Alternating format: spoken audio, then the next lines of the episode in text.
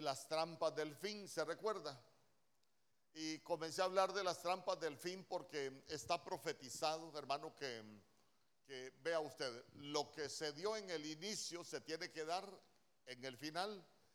Mire pues usted que prácticamente cuando la serpiente entró, entró al huerto, lo que le puso a la mujer fue, fue una trampa. ¿Por qué? Porque una trampa es un plan o una acción del enemigo que tiene como propósito engañarlo. Amén. Esa es una trampa. Y vea usted que la serpiente desde que entró al huerto, que empezó a platicar con la mujer, la mujer es figura de la iglesia, le dijo, eh, mira y, de ese árbol, ¿por qué no comes? No, es que el Señor me dijo que el día que coma de ese árbol, me voy a morir. ¿Y la serpiente qué le dijo? Eh, no te vas a morir no te vas a morir. Así como le están diciendo muchos predicadores al pueblo hoy, eh, mira, el pecado no es malo. Cristo Jesús ya anuló todo el pecado en la cruz del Calvario. O sea que hoy nosotros podemos vivir de la manera que nosotros querramos y no hay ningún problema. ¿Por qué? Porque por eso vino Cristo a morir por nosotros. Pero esa es una trampa. Amén. Entonces, entonces yo comencé, le repito, a hablar de las trampas del fin. Y en Lucas capítulo 21, verso 34, yo le voy a leer la traducción del lenguaje actual. Lucas capítulo 21, verso 34, mire lo que dice la Biblia. Tengan cuidado, dígale al que tiene al lado, hay que tener cuidado. No pasen el tiempo pensando en banquetes y borracheras, así como la iglesia hoy, que hoy hay día del pastor, hay día de la familia, día del diácono, día del anciano, día de ah, hermano, día de todo hay en la iglesia. Y para todo ya no se predica, sino que hay fiesta. Y mire qué tremendo. Ni en las muchas cosas que esta vida les ofrece. Porque el fin del mundo podría sorprenderlos en cualquier momento. Verso 35.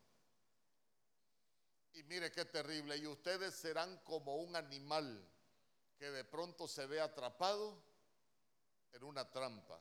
Verso 36. Por eso estén siempre alerta. Oren en todo momento para que puedan escapar de todas las cosas terribles que van a suceder. Así podrán estar conmigo. Firma el Hijo del Hombre. Entonces, entonces vea usted que hay cosas en la Biblia, por ejemplo, en en Primera de Corintios capítulo 15 usted se va a dar cuenta que la Biblia dice que lo espiritual no es primero. A ver, ¿qué dice la Biblia? ¿Qué es primero en nosotros? ¿Ah? La Biblia dice que lo primero en nosotros es lo animal y después lo espiritual. Por eso es que la Biblia habla de, habla de dos sabidurías, habla de la, de la primer sabiduría que habla en el Nuevo Testamento, es de la sabiduría terrenal. Y dice que la sabiduría terrenal primero es animal y después diabólica. Y después habla de la sabiduría de lo alto. O sea que mire, nosotros entramos acá con una sabiduría terrenal que es animalito como animalito. Yo no lo digo por usted. Tal vez lo puedan decir por el que está predicando, que uno tuvo un comportamiento irracional muchas veces como, como un animalito. Por ejemplo, le voy a, le voy a poner un ejemplo de, de sabiduría irracional. ¿Cuántos bebieron aquí? Ay, qué bonito venir aquí. Aquí nadie fue borracho. ¿Cuántos bebieron aquí? Y yo me voy a poner yo como ejemplo porque yo le he comentado, yo comencé a beber como a los 14 años y no me siento orgulloso. Hermano, y uno sabiendo que la bebida le hace daño, ¿y por qué sigue bebiendo? ¿Por qué? Porque, porque actuamos con la sabiduría animal. Y perdóneme, no lo quiero ofender, pero, pero esa es la verdad. Imagínese usted, imagínese usted, ¿cuántos de nosotros sabemos que si nos metemos a problemas al cónyuge que Dios nos dio, sino que también a los hijos? ¿No que todos lo sabemos? Que provocamos dolor, que provocamos daño, que hacemos sufrir, hacemos llorar, hacemos que la gente sufra. ¿Y, por, qué no, y por qué hay muchos cristianos que se meten a adulterio? Porque no ha alcanzado la sabiduría de lo alto. sino que todavía está estancado en la sabiduría, animal.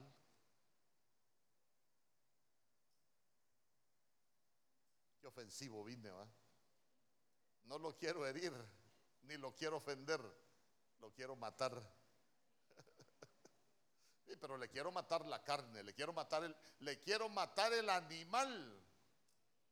Uy, pastor, bueno, si es que la Biblia se lo dice, lo espiritual no es primero, sino que lo animal y después lo espiritual. Mire, perdóneme con todo mi cariño, aquí venimos a quitarlo lo animal para que venga lo espiritual.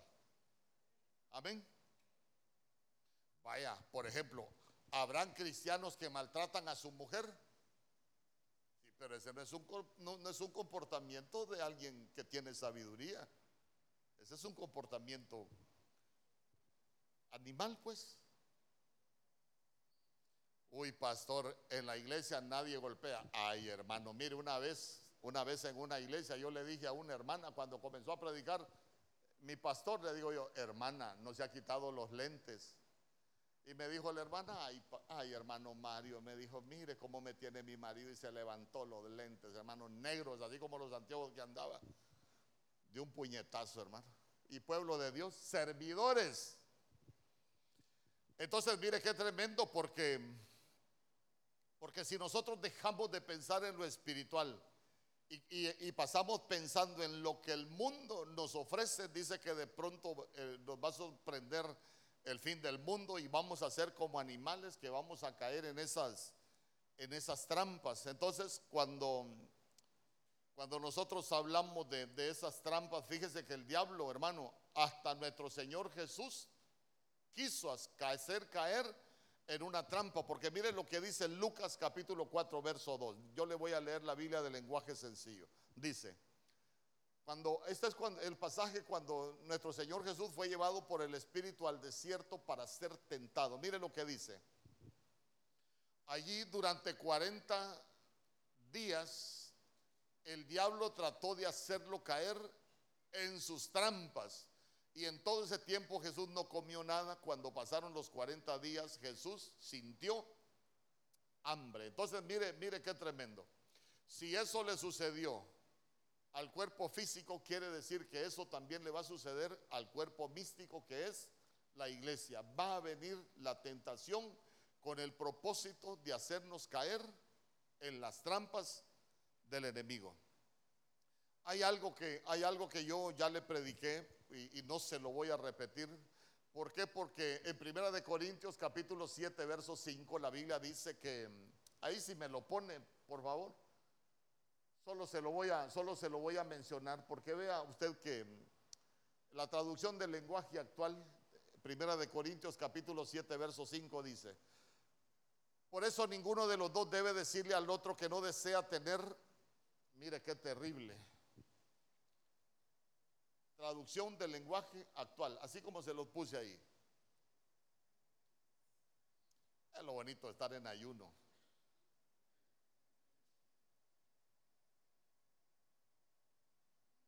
Mire lo que dice.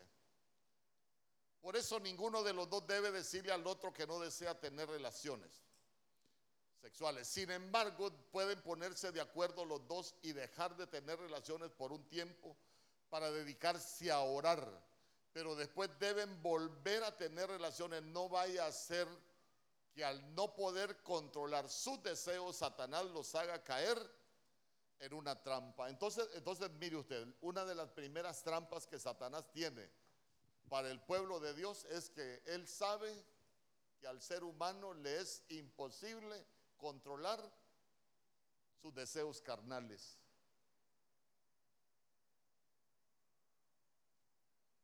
Pastor, aquí estamos entre cristianos. Ay, hermano. Pastor, salúdeme a este muchacho que se congrega allí en su iglesia. Se lo vuelvo a repetir. Tal vez le da temor de andar haciendo las cosas. ¿Usted es el pastor de Benecer? Sí, yo soy, como ponen mi teléfono ahí en el, en el canal, en Televida. Salúdeme a este muchacho que me molesta. Mándeme una foto del muchacho. Así se lo saludo bien, le digo yo. Y el muchacho es servidor de Benecer. Está casado, tiene hijos, pero anda buscando novia. Bueno, tiene novia, porque molesta a la cipota, el muchacho. Dios reprenda al diablo y a sus secuaces. Entonces yo, yo quiero continuar. Comencé hablando de algo, de los dormidos, ¿se recuerda? Y quiero que me acompañe a segunda de Timoteo capítulo 2 verso 26, ahí se lo van a poner la Biblia al día. Dice, de modo que se despierten y escapen de la trampa en la que el diablo los tiene cautivos, sumisos a su voluntad. ¿Sabe que antes de ese verso la Biblia, la Biblia habla que hay que disciplinar? Antes de ese verso la Biblia habla que hay que corregir. Antes de ese verso la Biblia habla que uno debería de hacer algunas cosas, oiga bien, ¿para qué? para despertar al pueblo de Dios. ¿Y por qué debemos despertar al pueblo de Dios? Porque hay mucho pueblo de Dios que ya cayó en las trampas que Dios tiene para ellos, pero están dormidos. Y mire qué tremendo, porque no solo están dormidos, sino que, sino que el enemigo los tiene cautivos, sumisos a su voluntad. Imagínese usted, cuando nosotros hablamos de estar dormidos, el, estar dormidos es un, es, un, como, le digo, es, es, inacción, hermano, no se reacciona. Cuando está, cuando está dormido uno, uno no se da cuenta de muchas cosas. Cuando se está dormido espiritualmente, hasta el discernimiento uno tiene desactivado.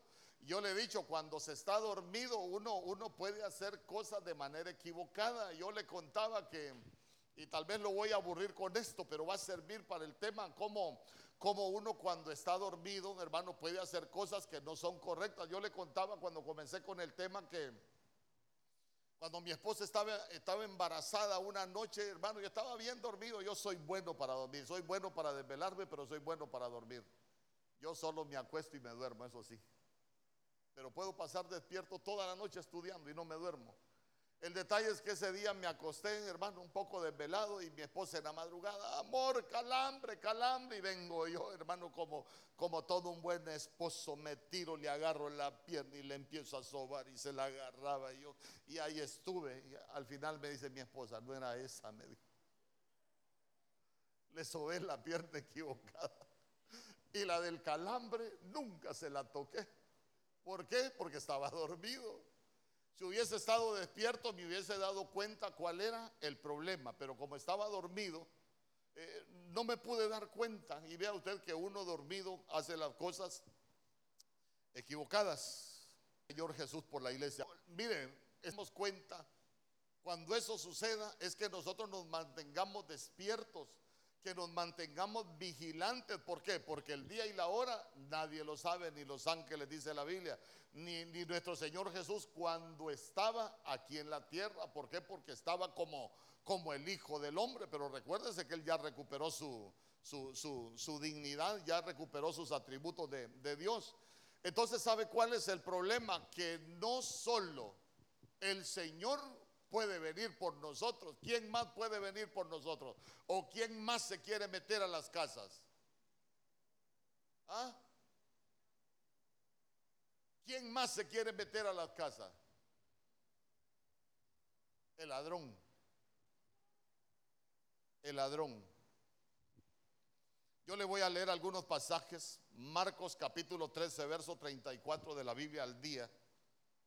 Mire lo que dice hablando del reino, es como cuando un hombre sale de viaje y deja su casa al cuidado de sus siervos, cada uno con su tarea y le manda al portero que vigile. Vaya, para que aprendamos qué hombre salió de viaje. Para que usted sepa que la Biblia tiene un buen mensaje ahí. ¿Qué hombre salió de viaje? ¿Ah? Nuestro Señor Jesús. Él se fue de la tierra. Se recuerda que en Juan 14 le dijo a sus discípulos, mire, yo me tengo que ir, pero donde yo voy, ahorita ustedes no pueden ir. ¿Por qué? Porque yo voy a la casa de mi padre a prepararles morada.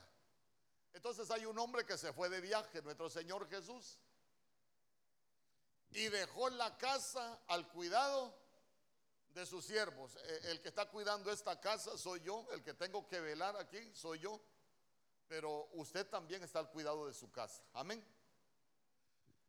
Y dice, cada uno con su tarea y le manda al portero que vigile. Por eso es que la Biblia dice que nosotros somos puertas. Por eso es que en el libro de los Salmos dice, alzad, o oh puertas, vuestras cabezas, porque el Rey de Gloria es el que va a entrar. El, detalle es que como puede entrar el Rey de Gloria, también puede entrar el ladrón. Pero ya le voy a explicar por qué. Verso 35. Mire lo que dice, por tanto estad despiertos, porque no sabéis cuándo volverá el dueño de la casa, si al atardecer o a la medianoche o al canto del gallo o al amanecer. Verso 36. Qué bonito estudiar esos cuatro tiempos. Póngame el 35. Atardecer, medianoche, canto del gallo o amanecer. Cuatro tiempos. Hoy sí, verso 36 no sea que venga de repente y os encuentre dormidos. Verso 37. Lo que os digo a vosotros se lo digo a todos. Estad despiertos. Mire el mensaje para todos. Lo que os digo a vosotros se lo digo a todos. Estad despiertos. Dígale al que tiene al lado, hay que estar despiertos. Pero no solo el Señor. Mateo capítulo 24, verso 43. Les aseguro que si el dueño de una casa supiera a qué horas va a llegar el ladrón, vigilaría la casa. Y no permitiría que el ladrón... Ah, entonces mire, si nosotros supiéramos que nosotros vigilaríamos la casa y no permitiríamos que el ladrón entrara. Pero ¿cuál es el problema? ¿A qué vino el ladrón? A matar, a robar y a destruir. Por ejemplo, si hay algo que se nos metió, si hay algo que está pasando en nuestras casas, que está destruyendo nuestras familias espiritualmente, ¿qué pasó? Le pregunto, mire, esta camisa me la regalaron en, en Petén. Me mira mi hermano, me va a decir, ya parece Juan Orlando. Ese bandido sí molesta con eso. Pero vamos, vamos. ¿Qué, ¿Qué, le dije antes de esto? Ah, que si algo está pasando de eso, que, nuestras casas están agitadas porque hay una situación fuera de lo normal. ¿Qué pasó en lo espiritual? Nos dormimos y se nos metió el ladrón. Cuando algo se mete para destruirnos la vida, es que nos dormimos y se nos metió el ladrón, se nos metió el diablo en la casa. Mire, y yo le voy a enseñar cosas terribles hoy. Entonces, dice, si uno supiera a qué horas va a venir el ladrón, uno vigilaría. Pero ya se dio cuenta que en las cosas espirituales, hermano, uno dice, y hasta le pregunta al Señor, Señor, ¿y por qué esto me pasó a mí? ¿Por qué esto le tuvo que pasar a mi familia? Porque nos dormimos y se nos metió el ladrón. Hasta un corito hay el ladrón de buena suerte. Ese si bien se lo sabía usted. Entonces mire, el ladrón hace tres cosas. Mata, roba y destruye. ¿Sabe que esa palabra destruir dice que hace estragos? Esa palabra destruir dice que echa, echa a perder. Por eso es que el ladrón se roba la paz, se roba la alegría, se roba la comunión, eh, mata sueños, mata familias, destruye vidas, destruye cónyuges, destruye hijos, destruye bienes. Mire, mire qué terrible lo que hace el ladrón. Pero hoy todos estamos despiertos, amén. Sí, yo le voy a predicar de los dormidos por si acaso.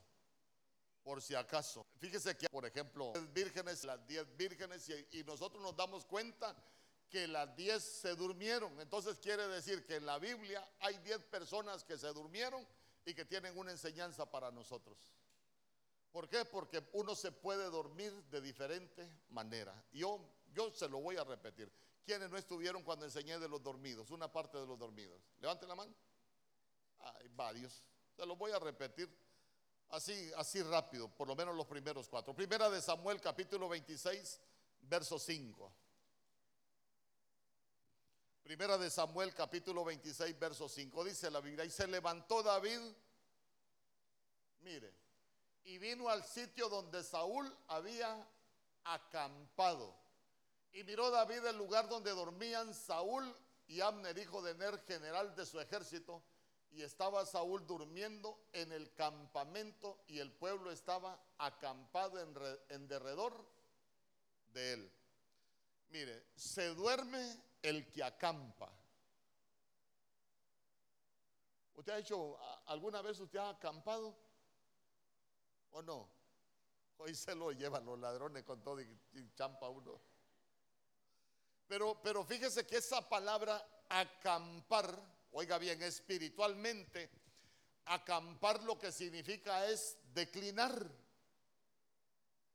Y declinar es cuando, cuando progresivamente vamos perdiendo una cualidad. Oiga bien, esa palabra acampar es declinar. Y declinar es cuando progresivamente nosotros vamos perdiendo una cualidad. Por ejemplo, como cuando uno empieza a servir, hermano, uno empieza a servir y, y, con aquella pasión, con aquella emoción y qué lindo servir al Señor, qué hermoso servir al Señor, qué bueno es estar en la casa del Señor. Y después se puso a acampar. Ya viene a servir si tiene tiempo. Ya viene a servir si, si tiene ganas. Ya acampó. ¿Por qué? Porque lo que va declinando es, hermano, lo que va declinando es, es aquella cualidad que alguien tenía. Uy, yo, me recuerdo cuando yo danzaba, eh, cómo levantaba polvo allá en la iglesia. ¿Y ahora por qué no levanta polvo? ¿Por qué? Porque acampó. ¿Y sabe qué? Fue perdiendo progresivamente la cualidad. Y ahora, espiritualmente, como se puso a acampar, está dormido o está dormida. Mire, uno no deja de hacer las cosas así por así. Algo pasa en lo espiritual. Y ya se dio cuenta que, esa es una trampa del enemigo. Yo por eso digo, yo no quiero perder la pasión por estudiar, yo no quiero perder la pasión por venir a enseñar, yo no quiero perder la pasión, de, hermano, por estar aquí con usted. ¿Sabe qué? Ser un instrumento de bendición para su vida, porque imagínense que yo Pastor, y usted va a estar en Choluteca el martes. Sí, pero voy a ver quién les enseña ahí cualquier cosa. De todos modos, ustedes ni aprenden. Ah, pero no es problema del que lo escucha uno, es problema de uno. ¿A dónde lo quiero llevar? Mire, los cristianos somos expertos para echarle la mucho y hasta por si acaso a uno, pero en realidad el único que dejó de servir, ah, por el diácono. Pero la Biblia dice, aunque la ira del rey se ponga contra ti, no, te, no, no, abandones tu puesto. ¿Por qué? Porque uno no viene a agradar al diácono, uno, uno sirve para agradar al que lo escogió. Amén.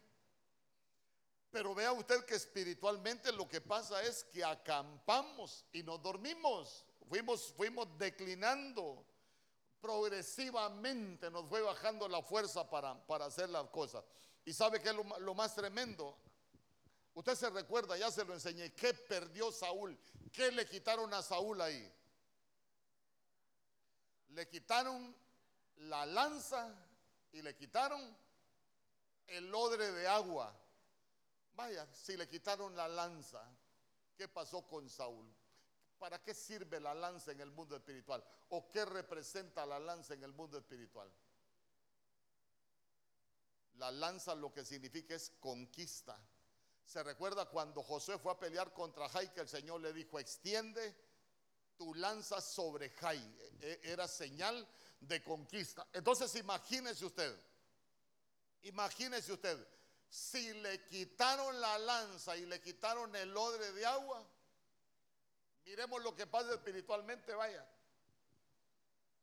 La Biblia dice, es mejor el que se conquista a sí mismo que el que conquista una ciudad. Y si está dormido y le quitaron la lanza, ¿cómo se va a conquistar?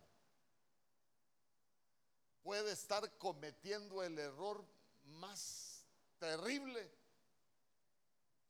Pero ¿cómo se va a conquistar si por estar dormido le quitaron la lámpara? Puede tener el carácter de chucho, pero ¿cómo se va a conquistar su mal carácter si se durmió y le quitaron, le quitaron la lanza? Es más, como a Saúl también le quitaron el odre de agua. ¿Y qué es el agua? La palabra. ¿Y, ¿Y, qué es lo que nos limpia a nosotros? El poder de la palabra. Y si le quitaron el odre de agua, ¿cómo se va a limpiar del pecado?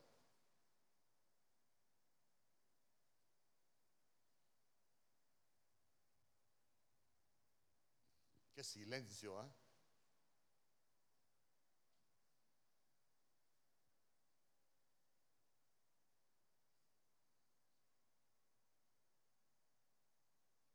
Para que no diga que le estoy mintiendo, busque ahí Primera de Samuel capítulo 26, verso 7.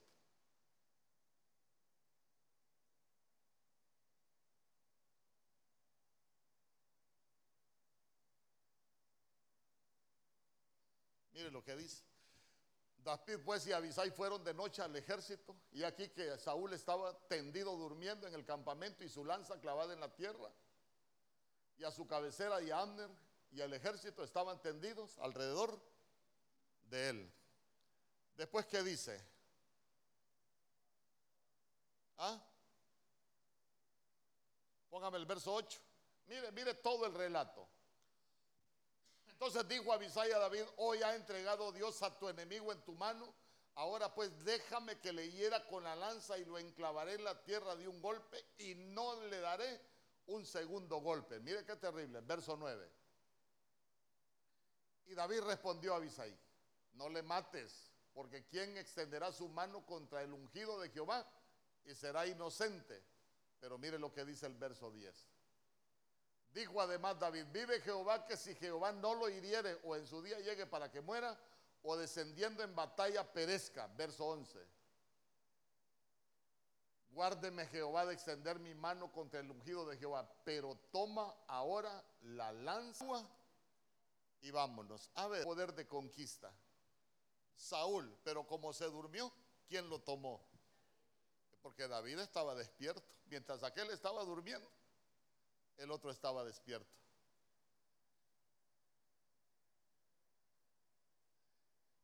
Y,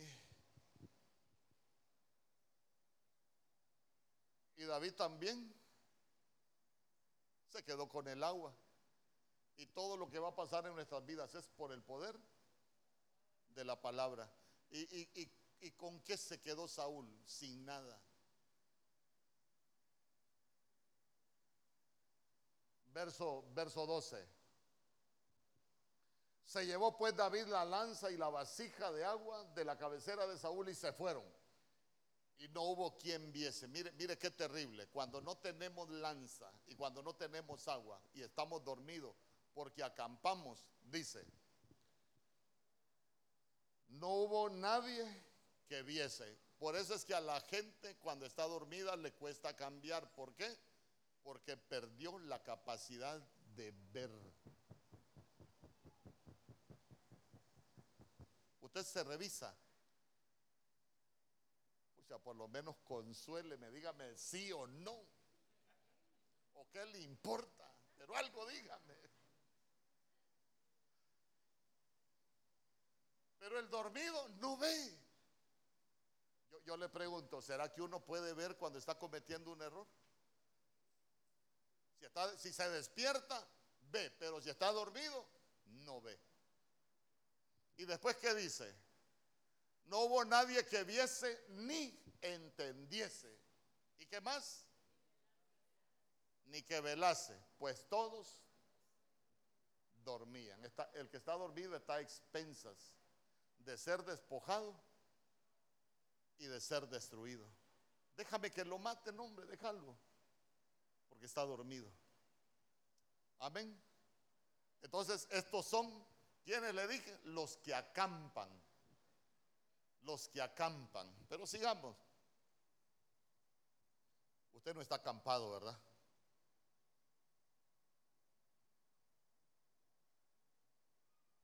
Lucas capítulo 22, verso 45.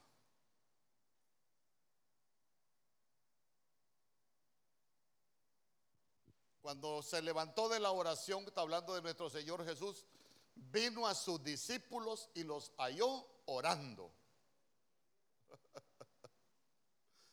los halló durmiendo a causa de la tristeza. Día conmigo la tristeza. Por eso es que uno tiene que huir de la tristeza.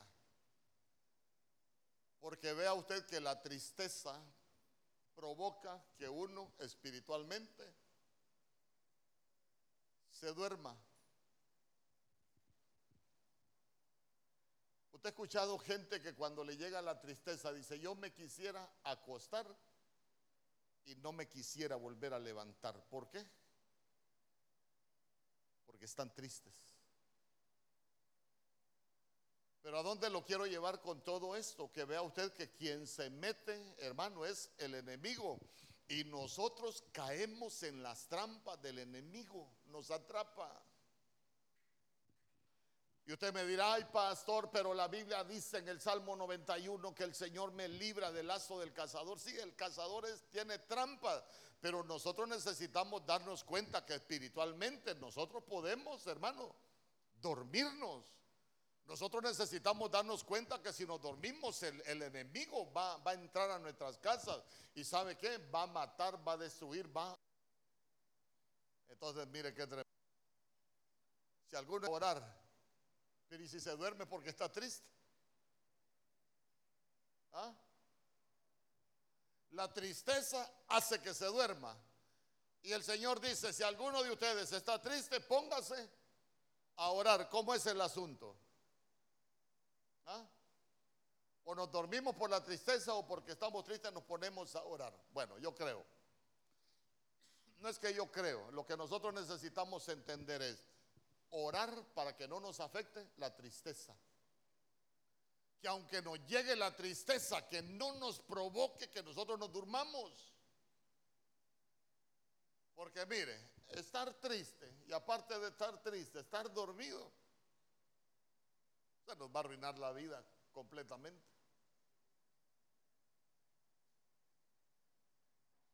Se recuerda que nuestro Señor Jesús dijo, mi alma está muy triste hasta la muerte. Uno debe de tener cuidado que la tristeza del alma nos vaya a orillar a tomar malas decisiones. Mire, porque, porque todo lo que vivió nuestro Señor Jesús fue para liberarnos a nosotros. Yo le digo, ¿por qué mucha gente, aún cristianos, se suicidan? ¿Usted ha escuchado de cristianos que se suicidan? Ay, dice, yo, yo leía las noticias de una cipota allá de arriba, ahí por el triunfo, y era servidora de la iglesia y era la que ministraba la alabanza, pero no sabemos por qué se suicidó. ¿Por qué? Porque se le metió a la casa por la tristeza el ladrón. Nosotros reprendemos todo espíritu de tristeza, reprendemos todo aquello que quiera llenarnos de aflicción. Hermano, no, puede estar triste un corazón que alaba al Señor. Dice amén conmigo. Que, mire, hoy nos hemos vaciado del alimento del mundo, vaciémonos de toda tristeza. Si alguien ha venido, ha venido triste y dígale, Señor, yo no quiero volver por el camino que vine. Vine triste, pero me voy a regresar por el camino de los alegres. ¿Cuántos dicen amén? Ay, hermanos, sigamos. Acompáñenme al libro de los Hechos, capítulo 12, verso 6.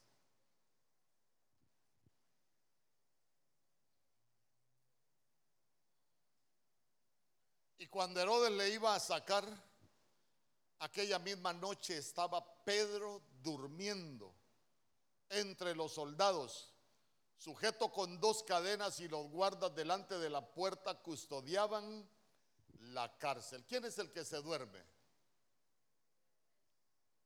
Se duerme el que está preso.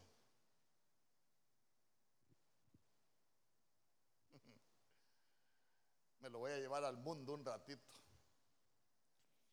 ¿Se recuerda usted que un desventurado dijo, estoy preso entre las redes de un poema? ¿Eres tú quien me puede ayudar? Ah, pero estaba preso en los brazos de una mujer. Entonces, mire, las cárceles, hay gente que puede estar en cárceles de relaciones prohibidas. Se puede estar en cárceles de vicio.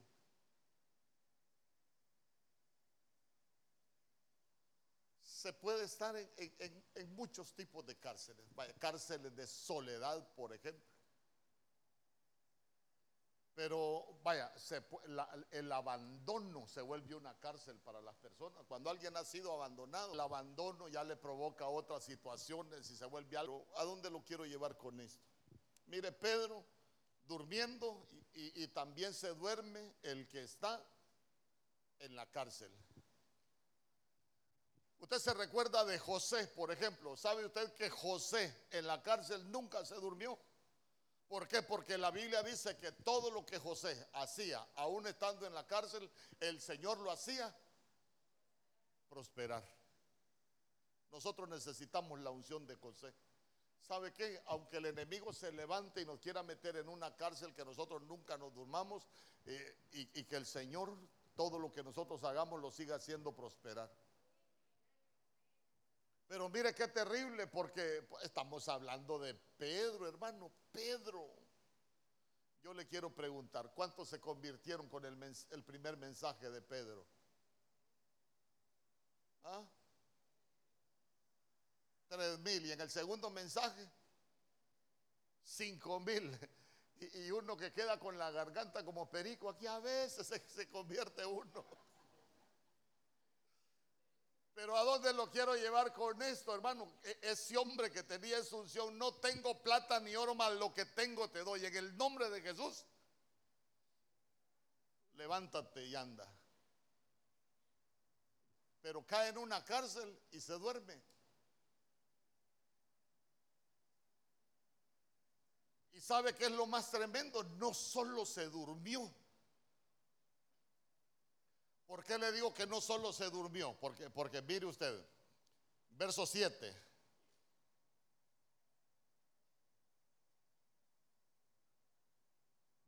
Y aquí se presentó un ángel del Señor y una luz resplandeció en la cárcel y tocando a Pedro en el costado le despertó diciendo, levántate pronto. ¿A quién se le dice que se levante?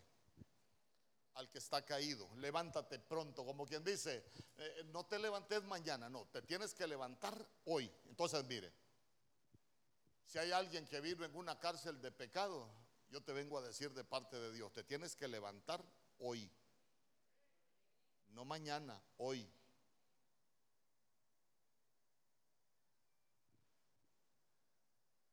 Ay, es que, mire, Cuando yo era encargado de un equipo apostólico allá de Benecer, yo andaba, el equipo apostólico éramos cinco, a veces seis obreros, pero yo era el, encargado y, yo me recuerdo que una vez se me acercó uno de los más viejos de andar conmigo y me dijo, hermano Mario, ya no aguanto esta situación. Yo quiero hablar con usted, me dijo. Ajá, cuénteme. Tengo tres mujeres, me dijo. Casi le pego un bibliazo, ya hermano.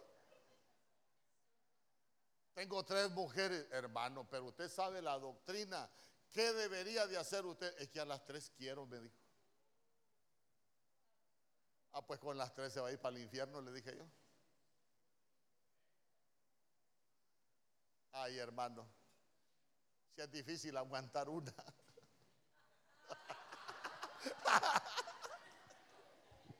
ya sabía yo que iba a brincar.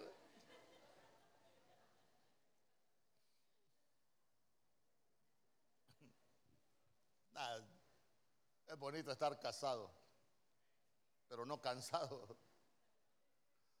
Entonces, entonces imagínese usted que empecé yo a, hablar con él y me decía, es que para mí es difícil dejar, dejar a cualquiera de ellas, me dijo, porque a las tres, a las tres las quiero, me dijo.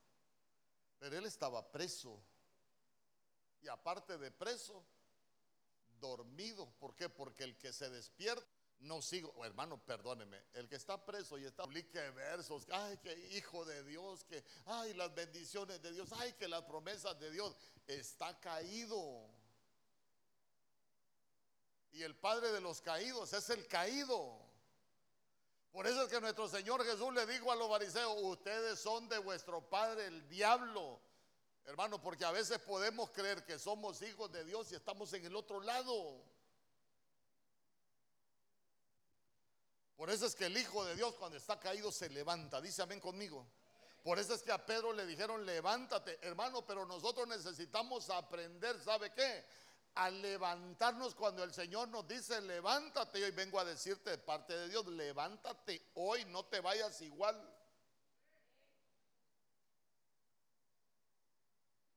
Porque si no, las cadenas van a seguir en su lugar. Pero mire qué tremendo.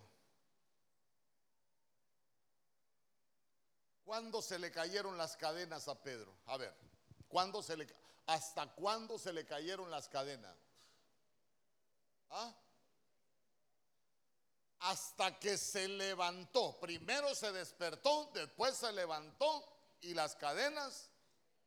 Y si alguien no toma la decisión hoy de levantarse, ¿qué pasa con las cadenas? va a seguir preso, va a seguir encadenado.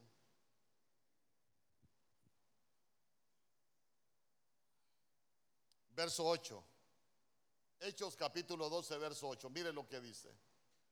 Le dijo el ángel, ciñete y átate las sandalias. Y lo hizo así y le dijo, envuélvete en tu manto y sígueme.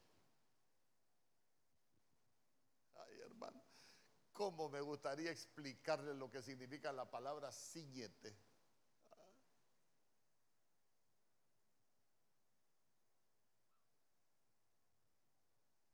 En gesto se los voy a decir. ¿Se recuerda usted cuando el Señor le dijo a Job, ciñete los lomos porque te voy a hablar y me vas a escuchar? ¿Sabe qué le estaba diciendo? Apretarlos. Como hombre le dijo. Portate como hombre.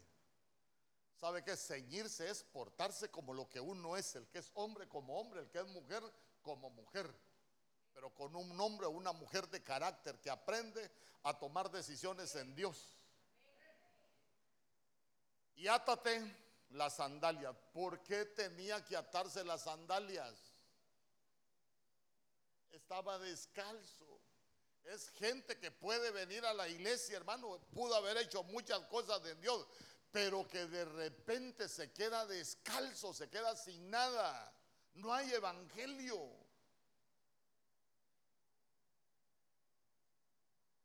Y después que le dijo, envuélvete en tu manto. ¿Por qué le dijo que se envolviera en tu manto? Estaba desnudo, sin cobertura. Porque estaba preso. Entonces, mire, aquí olvídese, ay, es que el que habita al abrigo del Altísimo morará bajo la sombra del omnipotente. Si está en pecado, está desnudo, hermano. Así o, más difícil la quiere. ¿Ah? ¿Así la quiere o con menos sal? Porque arde mucho. Qué filoso vino yo. ¿ah? Ya le dije, no lo quiero herir. ¿Lo quiero? Y lo quiero matar. ¿Sabe que esa palabra envolverse en el manto lo que significa es adornarse? Volvemos a embellecer delante del Señor, de salir de la cárcel, de ceñirnos los lomos, de, de ponernos las sandalias y de cubrirnos nuevamente. Nos embellecemos delante del Señor. Ahora imagínese usted cómo nos ve el Señor sin todo eso. Primera de Samuel capítulo 3, verso 3.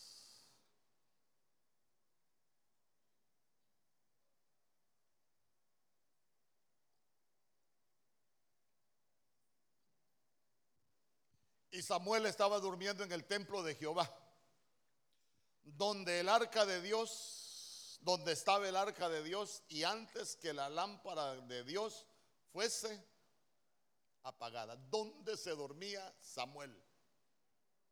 En el templo. Fíjate que una vez una hermana me dice, fíjate pastor, que he invitado a mi mamá, pero no le gusta benecer.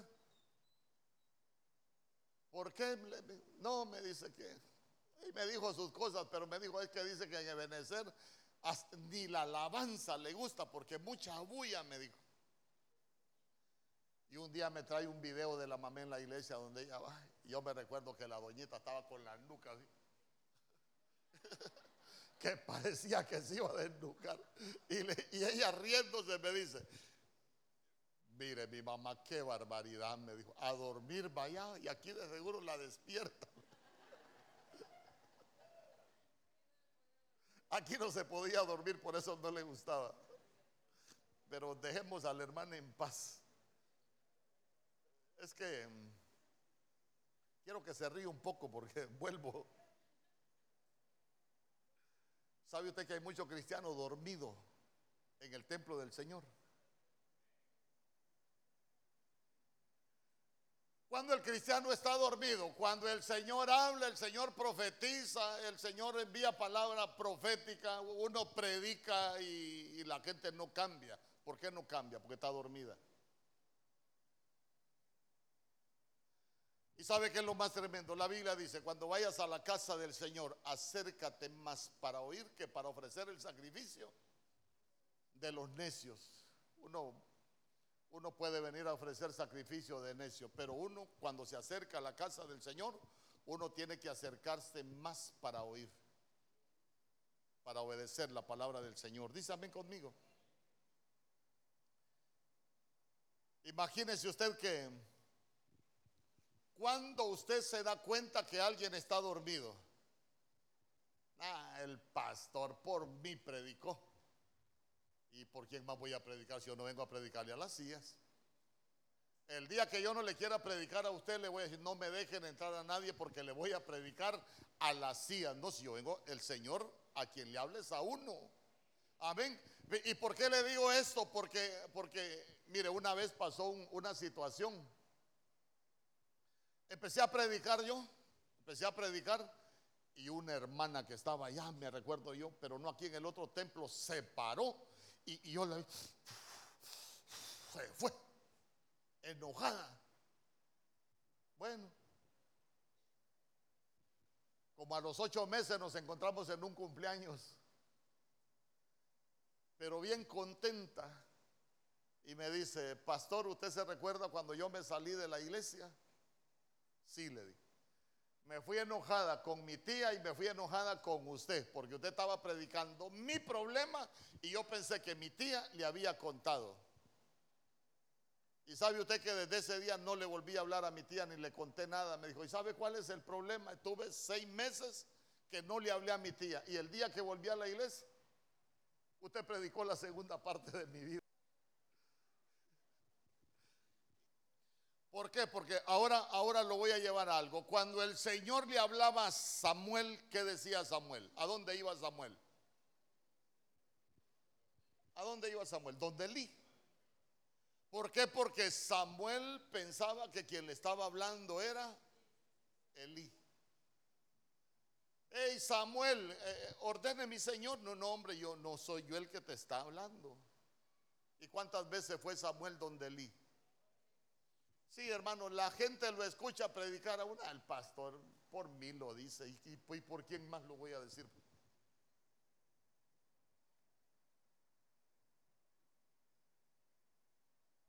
Al que tiene llaga le va a arder.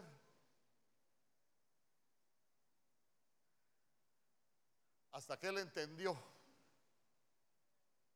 que era el Señor el que le estaba hablando. ¿Sabe cuándo uno está dormido? Cuando Dios le habla y uno no, no entiende la voz de Dios. Cuando uno está dormido en el templo, cuando uno predica, la gente escucha el mensaje, pero la gente no cambia, está dormida.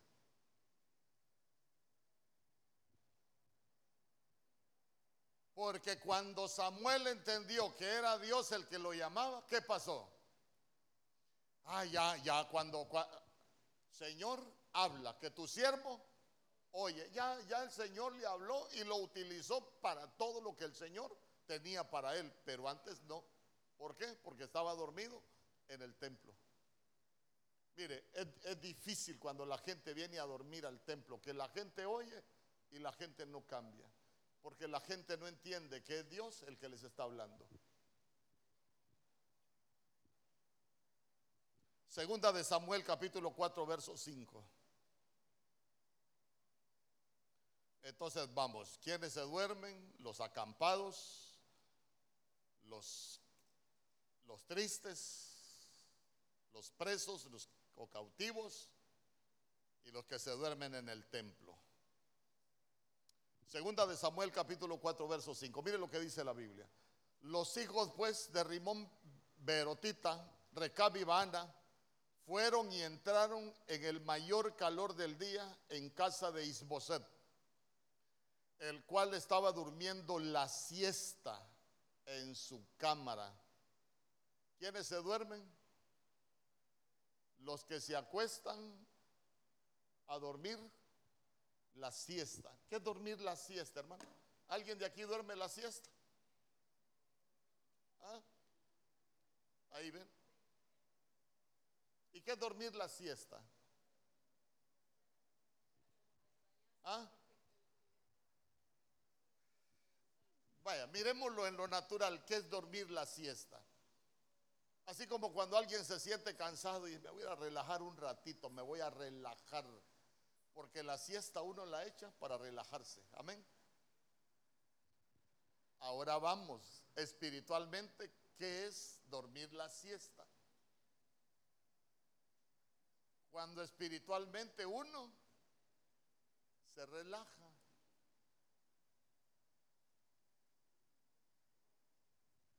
Y comenzamos a vivir un evangelio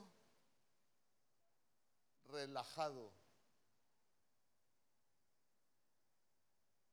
sin compromiso, sin obligación, sin responsabilidad. Así un evangelio así, pero...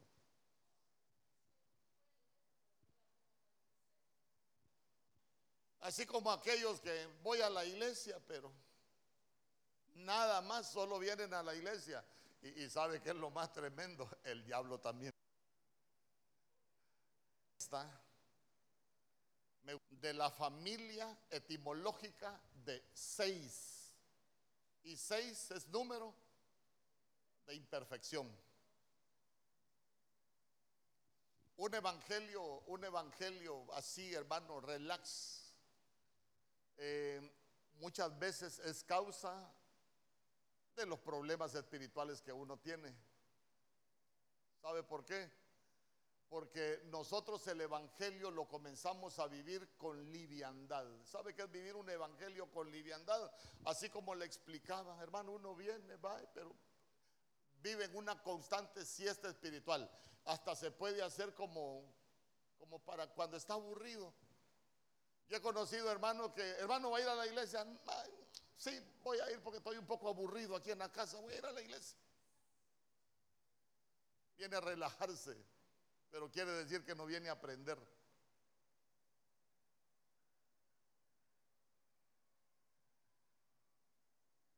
Y mire qué tremendo.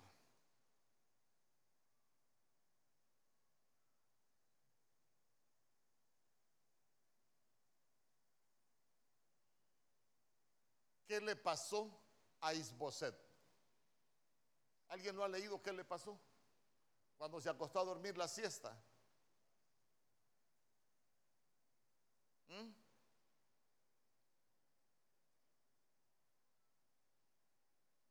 Búsquelo ahí en la Biblia, pues. ¿Ah? ¿Quién dijo le quitaron la cabeza? Mire qué tremendo. Primero lo hirieron, lo hirieron. Después lo mataron. Y por último le cortaron la cabeza. Oiga bien, mire, veámoslo espiritualmente. ¿Qué es que lo hieran a uno? Le pregunto, ¿qué es que lo hieran a uno?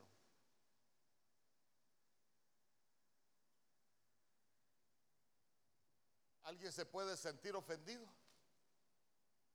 Y se siente herido. Pero vea usted que como él estaba durmiendo la siesta, lo mataron. Y por último, le cortaron la cabeza. Entonces, vamos a ver, si le cortaron la cabeza, ¿de quién lo separaron?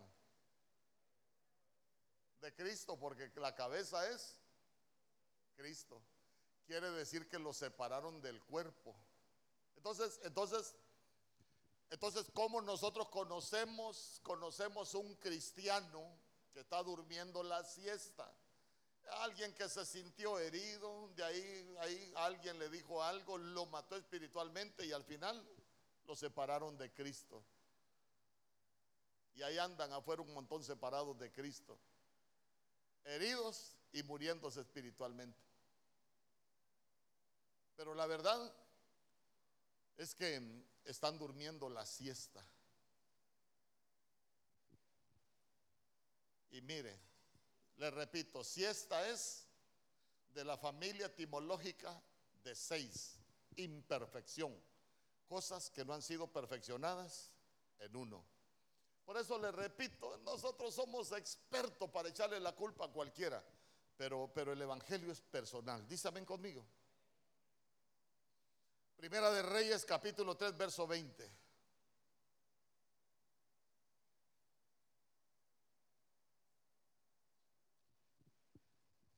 Como a mi hijo de junto a mí, durmiendo, y lo muerto. ¿De quién estamos hablando ahí? Se recuerda las dos rameras que llegaron allá delante del rey Salomón. Llegaron a contarle la historia. Vea usted que eran dos rameras que vivían en una misma casa. Entonces, entonces estamos hablando de, de dos mujeres que habitan en la misma casa. Pero que de pronto hay una que, bueno, las dos tenían hijos, los hijos son frutos, pero de pronto una se va a quejar delante del rey que le cambiaron el hijo. Le quitaron uno vivo y le dejaron un muerto. Entonces vamos por partes. Se levantó. Mire, usted. La primera ramera se levantó. ¿Y después qué dice? A medianoche. Diga conmigo, a medianoche. Cuando usted busca la palabra medianoche, lo que significa es alejándose de la luz. Oiga bien, medianoche lo que significa es alejándose de la luz. Entonces, ¿qué es una, una medianoche para uno? Cuando nosotros, cuando nosotros comenzamos a hacer algo que nos vamos apartando de la luz y vamos entrando en las tinieblas y cada vez más nos vamos alejando de la luz. ¿Quién es la luz? Cristo. De pronto uno puede comenzar a vivir un evangelio lejos de la luz. Y, y, mire qué tremendo porque, porque medianoche, se lo repito, es alejándose de la luz. Es como ir apartándose del Señor. Mire, es como, es como estar en la casa del Señor, pero ¿qué problema tenía esta mujer? Vivía en la misma casa con otra mujer que era ramera, pero ¿cómo le dijo cuando fue delante del rey? Porque Salomón es figura del Señor, ¿cómo le dijo cuando fue delante del rey? ¿Ah? Ah, mire, mire qué interesante, le dijo, yo, tu sierva Quiere decir que había sido, pero ahora era sierva. Y la Biblia dice, no es rey, las malas compañías corrompen las buenas costumbres. Pero, pero quiero, quiero enseñarle algo más. Quiero enseñarle algo más.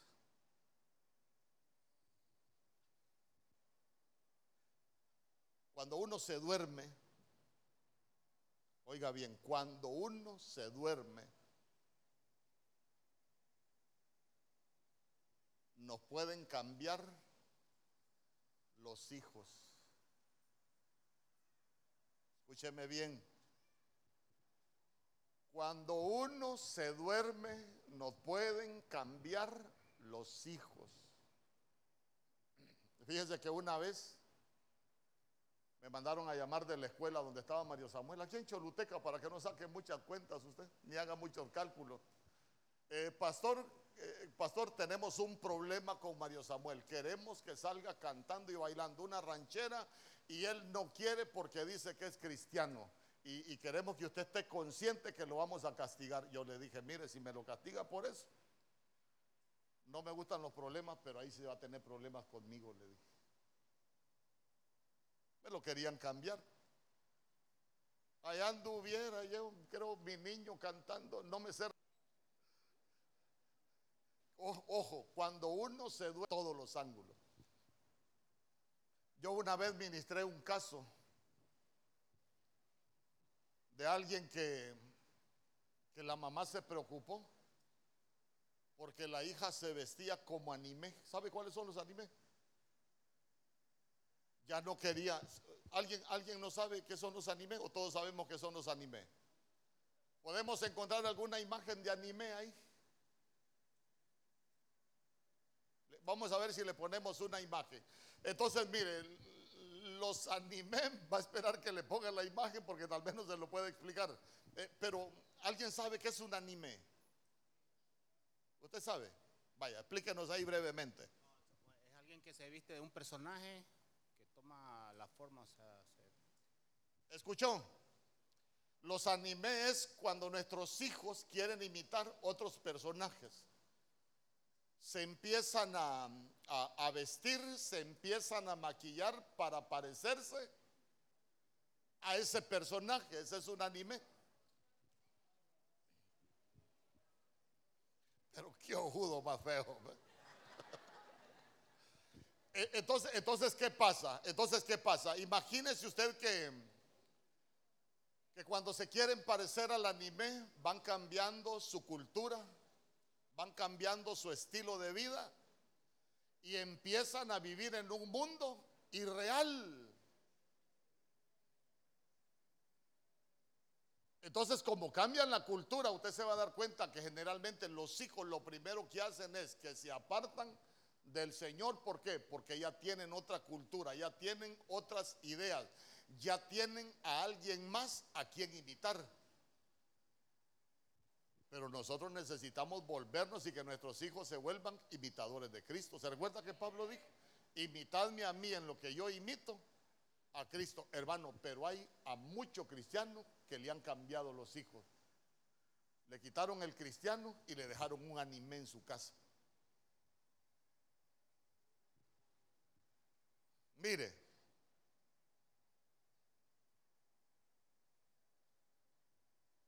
¿a cuánto le gustó las danzas folclóricas aquí? ¿Ah?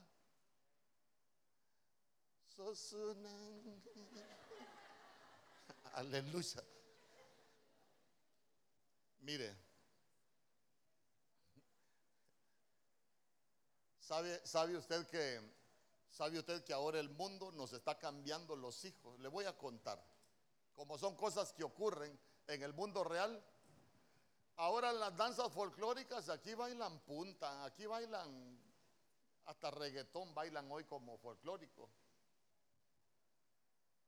Pues fíjese que una vez yo le dije a una, a una muchacha que venía acá, porque yo la miraba, hermano, aquí, tranquila, y yo le decía, ¿por qué no te involucras en las cosas del Señor? ¿Por qué no te metes a, la alabanza o por qué no te metes a la danza? Y me dijo que no le gustaba. Nada de eso me gusta, me dijo. Hermano, 15 de septiembre, a mí no me gusta ver desfiles y esa vez por casualidad me puse a ver el desfile y voy viendo a la cipota con Quintín. Si tú quieres bailar, ¿eh? Sopa de caracol en el parque, con un short que casi no le tapaba nada con una blusa que solo le tapaba los pechos, aquí le daba pena danzar, pero no le dio pena bailar con Quintín allá. Nos cambian los hijos, nos quitan el cristiano y nos dejan el mundano. Aprenden esa cultura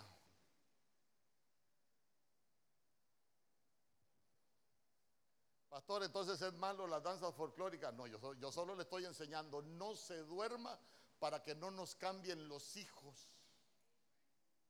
Mire, yo le dije a alguien, ¿se ha fijado usted que está de moda que a las niñas les ponen unas orejitas de conejo? Le pregunto yo, ¿quiénes usaban las orejas de conejo? Las mujeres de Playboy y ahora se las ponemos a, los niños, a las niñas como adorno. ¿Se ven lindas? Se ven lindas. Pero nosotros sabemos que todas son señales al mundo espiritual. Pastor, y si yo quiero las poniendo con su gusto y su gana, ni su tata ni su nana. Yo solo le vengo a advertir. No tengo más que hacer. Es que mire, hay, mucha, hay mucho joven que está confundido. Nos cambiaron los hijos. Una vez fui a una actividad, yo, escuela cristiana, aquí en Choluteca también. Y, y, ahora vamos a tener la presentación de los jóvenes de tal iglesia que nos van a, hacer un baile. Y yo, eh, un momentito porque vamos a orar. Eh, Padre, venimos poniendo este baile en tus manos. Tú sabes, Señor, que todo lo que hacemos lo hacemos para tu gloria, lo hacemos para tu honra y que este baile nos salga bien. Hermano, sopa de caracol. Ay, hermano.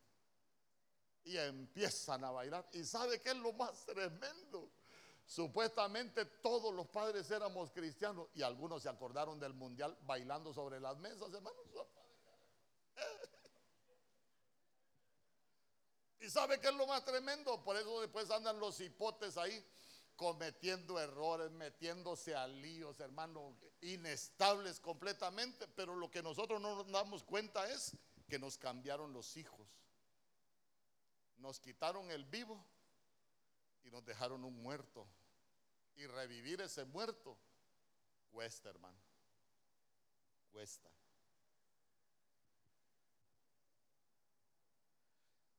¿Cuántos dan gloria a Dios?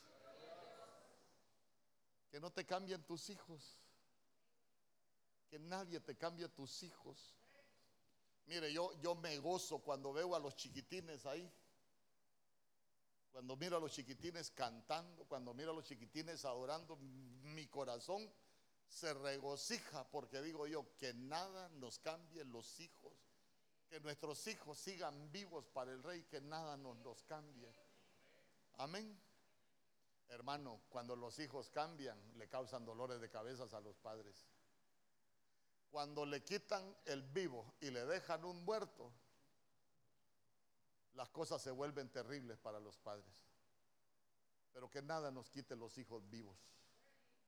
Que siempre nuestros hijos permanezcan vivos para Dios. ¿Cuántos dicen amén?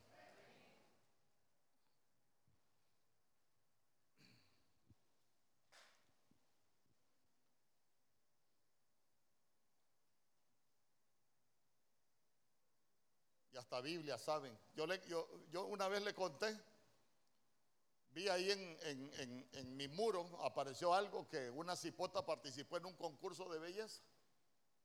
Y, y unos hermanos le, le pusieron ahí, hermana, usted es maestra de niños en la iglesia.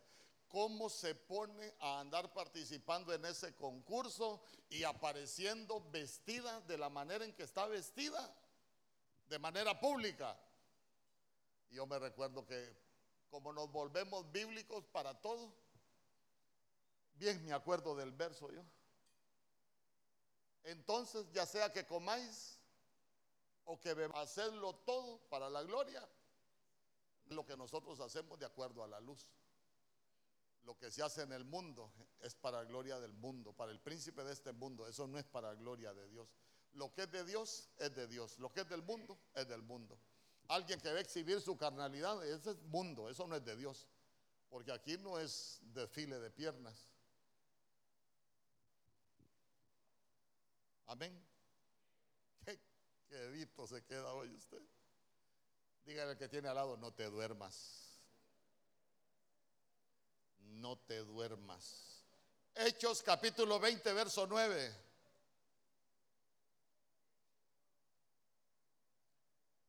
Ya vamos a terminar. Las once y media son que temprano, hermano. Oh. Es que sí, es que si cambio de tema pierdo la emoción. Por eso un solo turno, ¿está de acuerdo conmigo? Así se va a almorzar bien filaseado temprano. Y un joven llamado Eutico, que estaba sentado, vaya tomando nota, joven Eutico, sentado en la ventana, rendido de un sueño profundo por cuanto Pablo disertaba largamente, mire así como yo le predico largamente, vencido del sueño cayó del tercer piso y fue levantado muerto. ¿Dónde estaba sentado Eutico? Imagínense que Pablo estaba predicando y Eutico estaba sentado en la ventana. Eh, pastor, que me abran una ventana porque me voy a sentar allá. Bueno, aprendamos de la ventana. Usted se recuerda por dónde vio Mical a David. ¿Y qué pasó? Lo menospreció. Y podríamos hablar muchas cosas de la ventana. Entonces, mire, Mical, para que haya visto a David, quiere decir que ella estaba dentro del palacio, estaba dentro de la casa del rey, pero estaba viendo hacia afuera. Entonces, espiritualmente, estar sentado en la ventana es que nosotros estamos en la casa del rey, pero también estamos viendo hacia afuera.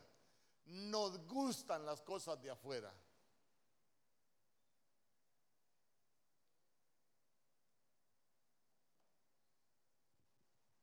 Yo he conocido líderes, por ejemplo, de que, de que participan en concursos de baile en el mundo.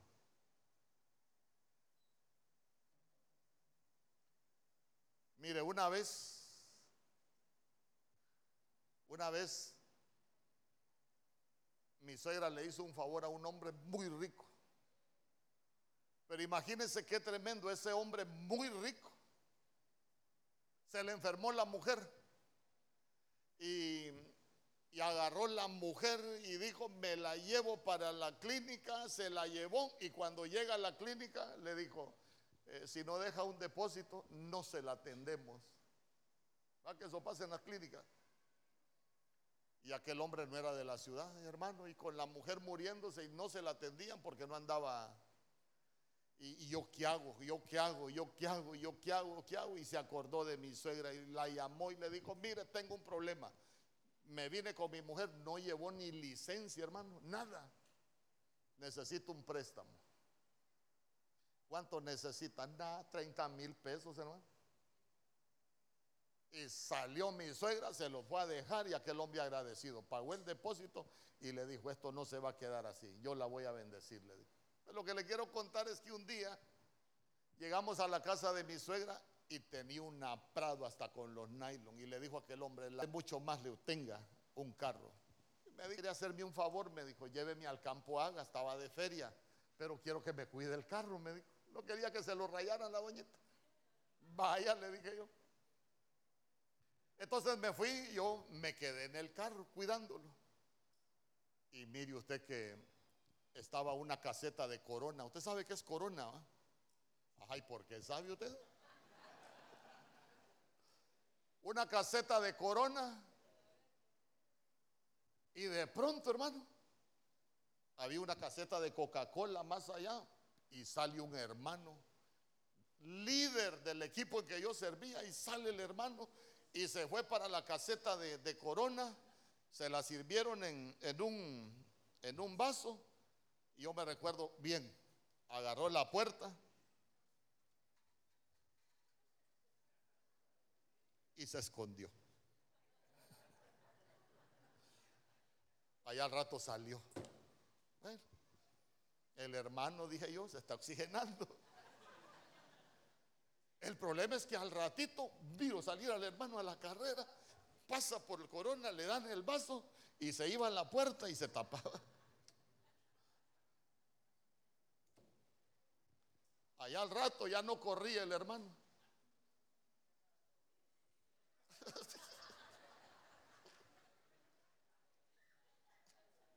Ay, hermano.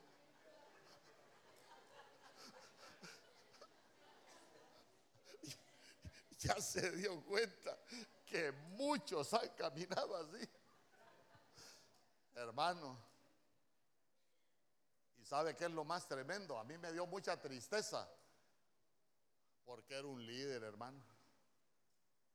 Pero estaba en la ventana. Porque sabe que utico lo que significa es bien engordado. Y bien engordado es cuando uno es cristiano, pero carnal. Nos gustan las cosas de adentro, pero también nos gustan las cosas de afuera. Mire, un día estaba allá, yo era el encargado del parqueo. Y, yo me recuerdo que, por eso hay que tener tanto cuidado con Bernabé. Yo me recuerdo que llegó el, el, encargado del equipo y me dice, Mario, parqueame el carro, que vengo tarde. Y vengo yo, me meto al carro y cuando le pongo la llave, cuando me vine de mi tierra, El Salvador, el tres veces mojado, hermano. ¿Y sabe qué? Administrar a la iglesia. No, hermano. ¿Sabe qué? Sí, después, después lo vimos allá, allá en un lugar de vicio. Íbamos pasando nosotros con cigarro, con bebida, en un lugar de mariachis.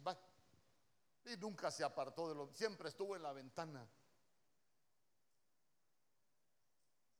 ¿Y sabe qué es lo más terrible? Mire que el que está en la ventana, eh, el que no se dedica a estar dentro y está en la ventana, hermano, es que estamos aquí, pero nos gustan las cosas de allá, nos gusta el evento de allá, nos gusta aquello. Y no, es, no hay nada malo en que nos guste algo, pero estamos hablando de las cosas que son en contra de Dios, del Evangelio.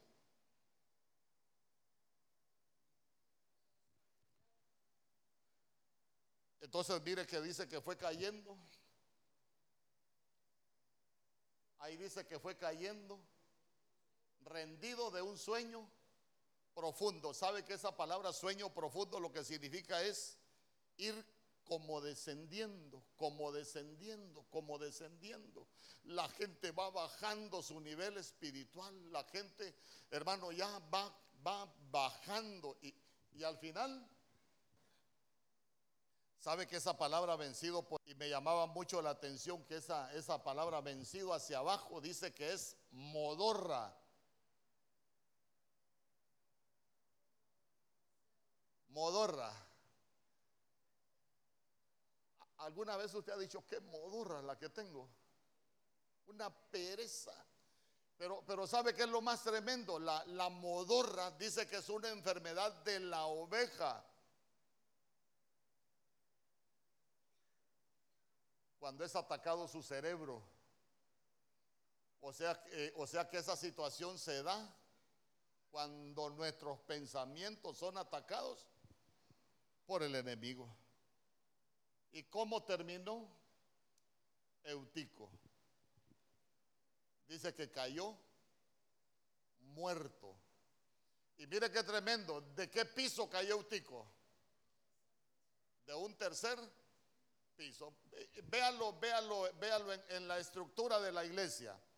Primero están las ovejas, después están los diáconos, después están los ancianos. Quiere decir, nosotros lo vemos espiritualmente, Eutico era alguien que tenía un privilegio, pero que descuidó su vida espiritual y se desubicó. Y al final terminó muerto. Jueces capítulo 16, verso 19.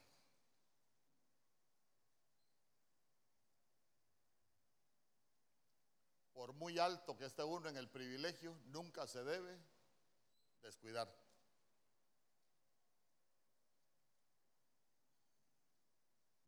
Jueces capítulo 16, verso 19. Y ella le hizo que él se durmiese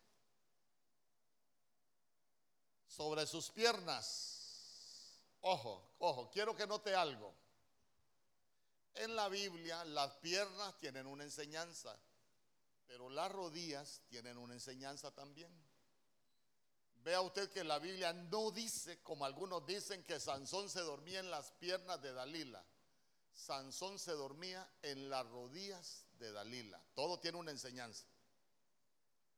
Y llamó a un hombre que le rapó las siete huedejas de su cabeza y ella comenzó a afligirlo, pues su fuerza se apartó de él. Dalila. ¿Qué significa Dalila? La que significa, ahí están con el pábilo que humea. Pero Dalila, si lo apaga, vea usted a Dalila como una entidad espiritual que apaga a los portadores de luz.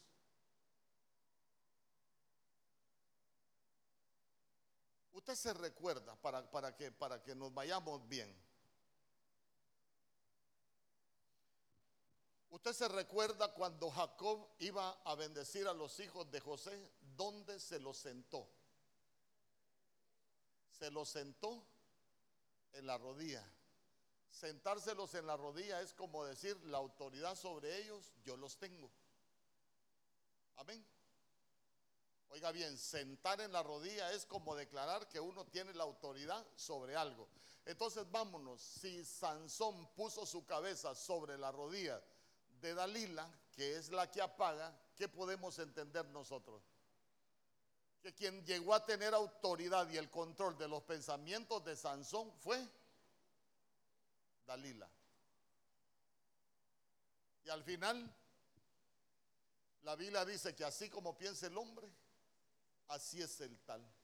Al final nosotros entendemos que la Biblia dice que es necesario que cambie nuestra manera de pensar para que así mismo cambie nuestra manera de vivir. Pero vea usted que los pensamientos de Sansón eran para mal. ¿Por qué? Porque él dejó de tener autoridad sobre lo que él pensaba y quien tomó el control de sus pensamientos fue Dalila. Al final lo rapó, le hizo perder su fuerza. Mire hermano, cuando a uno le rapan la cabeza, uno pierde fuerza.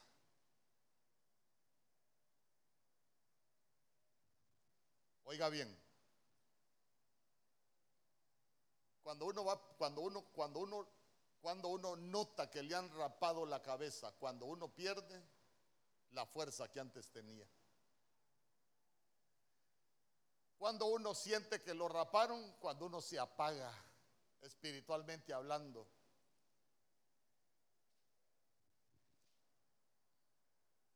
¿Y cómo terminó Sansón? ¿Cómo lo apagaron? terminó de payaso. ¿Se recuerda que decían los filisteos? Traigan a Sansón para que nos divierta. Por eso es que la Biblia dice, como fuente turbia y manantial corrompido es la caída del justo delante del impío. Entonces mire, que nadie tome el control de tus pensamientos. Hermano, mire, es que nuestros pensamientos puede ser el taller donde trabaje el Señor o donde trabaje el enemigo. Todo comienza por un pensamiento. Usted puede tener ideas, ideas y piensa y piensa y piensa y de pronto se da cuenta que tantas cosas que usted pensó y todo lo que provocó en el mundo espiritual es que lo apagaran. La Biblia dice que nosotros tenemos la mente de Cristo. Ay, hermano, si yo le preguntara, ¿usted tiene, usted piensa como Cristo? Me va a decir, no, pastor, a veces pienso unas cosas bien terribles. Nosotros tenemos la mente de Cristo, pero lo que a nosotros nos pusieron fueron los receptores de la mente de Cristo. ¿Para qué? Para que nuestros pensamientos se conecten con los pensamientos de Dios. Pero a veces da la impresión que tenemos desactivados esos receptores y nos conectamos más con nuestra Dalila que nos está pagando. Y si son altos, tiene que ver con cosas. ¿Cuándo se da cuenta usted que alguien se durmió, lo raparon, le apagaron la luz y le quitaron la fuerza? Cuando comienza a dar vueltas en el molino, comienza a dar vueltas en el molino. Ahí está dando vueltas y sabe qué, no avanza, nunca llega a ningún lado. Ahí está siempre, siempre es lo mismo. Se durmió y lo raparon, lo apagaron y le hicieron perder la luz.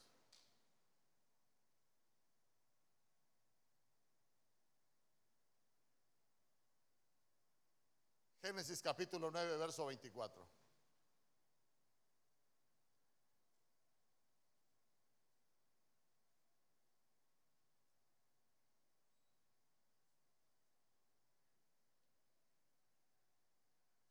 Mire lo que dice Génesis capítulo 9, verso 24. Y despertó Noé de su embriaguez y supo lo que le había hecho su hijo más joven si se despertó, es porque estaba dormido. Por eso es que la Biblia dice, no os embriaguéis con vino en el cual hay disolución. Para nosotros es embriagarnos del Espíritu de Dios. ¿Cuántos dicen amén? Entonces, entonces mire que dice que él se despertó de su embriaguez. Hay muchos, hay muchos que están embriagados. ¿Se recuerda usted que la Biblia dice, eh, no os engañéis, ni los adúlteros, ni los borrachos. Y ahí sigue la lista. Van a heredar el reino. Entonces, mire qué tremendo porque habla de, habla de borracheras, habla de embriaguez. Y, y yo le pregunto, ¿de qué se puede embriagar uno? Vaya, para que nos vayamos entendiendo. Cuando alguien se embriaga, hace cosas que bueno no haría. Cuando alguien se emborracha, cuando alguien se embriaga, hace cosas que en sus cinco sentidos no haría. Por ejemplo, ¿cuántos amamos a nuestros hijos? ¿Y cuántos queremos ver sufriendo a nuestros hijos? Pero ¿por qué a veces los padres o las madres hacemos cosas que les causamos mucho daño a los hijos y terminan sufriendo. Porque alguien se embriagó de algo. Se embriagó de pecado. Y hizo cosas que despierto o en su cabal juicio no haría. Amén. Y sabe que es lo más tremendo. Cuando él se despertó de su embriaguez, hoy me voy a ir por otro ángulo. Dice que, dice que supo lo que su hijo más joven le había hecho. Y sabe que esa palabra hecho, aparte de partes pudendas y un montón de cosas que representa, también significa causar vergüenza. Causar vergüenza. Ay, hermano, cuando el padre de familia se duerme y no cuida lo que hacen sus hijos, nos pueden terminar avergonzando. Mire, le voy a dar un, le voy a dar un consejo Hay gente que aprendió cosas y las aprendió mal. Una vez atendí a una hermana yo a Ebenecer, pero no me voy a congregar, me dijo. Porque queremos conquistar almas, conquistar Choluteca y conquistar hasta donde Dios nos lleve. Y yo le dije, ya se conquistaron ustedes. No es que nosotros queremos ganar corona, pero ya se conquistaron ustedes, ya conquistaron su familia. ¿Por qué? Porque la Biblia dice que es mejor el que se conquista a sí mismo, ya se le enseñé que el que conquista una ciudad. A nosotros nos van a pedir cuenta por nuestra viña. Y me dijo, no. Ah, le digo yo, no, le dio cobertura para que usted ande fuera de su casa. No. Yo le pregunté, ¿y dónde está su marido? Ah, ese está en adulterio, pero que ahí se sigue revolcando en el pecado. Es que la cosa no es así.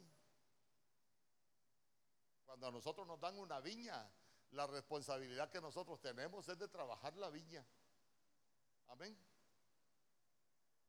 Entonces, ¿a dónde lo, ¿a dónde lo quiero llevar? Un día vino a mí buscando mi ayuda para que hablara con el hijo porque fue a otra iglesia, le dieron cobertura, la nombraron evangelista, se dedicó a andar por todo Honduras y sabe qué, al hijo en el colegio se lo volvieron marihuanero. Cuando se dio cuenta, su hijo era adicto a la marihuana. Yo le pregunto, ¿era problema del hijo? No. Era problema de ella que se durmió. Se embriagó queriendo hacer cosas que ni tan siquiera entendía. Miren, si nosotros nos dormimos, si nosotros nos embriagamos, de pronto nuestros hijos nos van a causar vergüenza.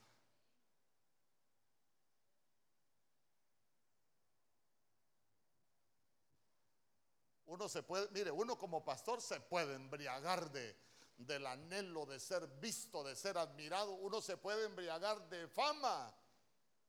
Y allá los hijos, hermano, cuando uno se despierta, se da cuenta de lo que los hijos han hecho. Usted, ha escuchado testimonios, por ejemplo, que hay hijos que no quieren saber nada de sus padres y son pastores.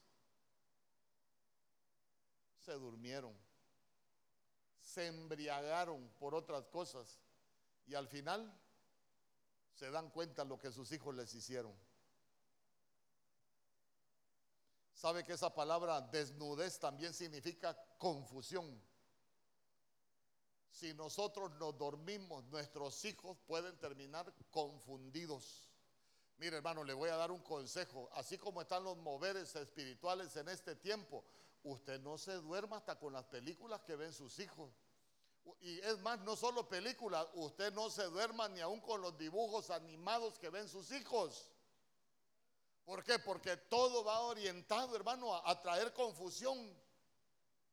Imagínense que, imagínense que yo una vez me puse a ver unos, dibujos animados y, yo me recuerdo que estaban haciendo una competencia a ver quién se cambiaba de ropa más rápido y se metían, hermano, y salían cambiados y, se metían todos a un mismo lugar. Y de pronto un varoncito salió vestido de rosado. Y empezaron, oiga bien, los dibujos animados ahí, las mujeres, eh, eh, eh, y empezaron a burlarse. Y salió uno y dijo, él no está equivocado, dijo.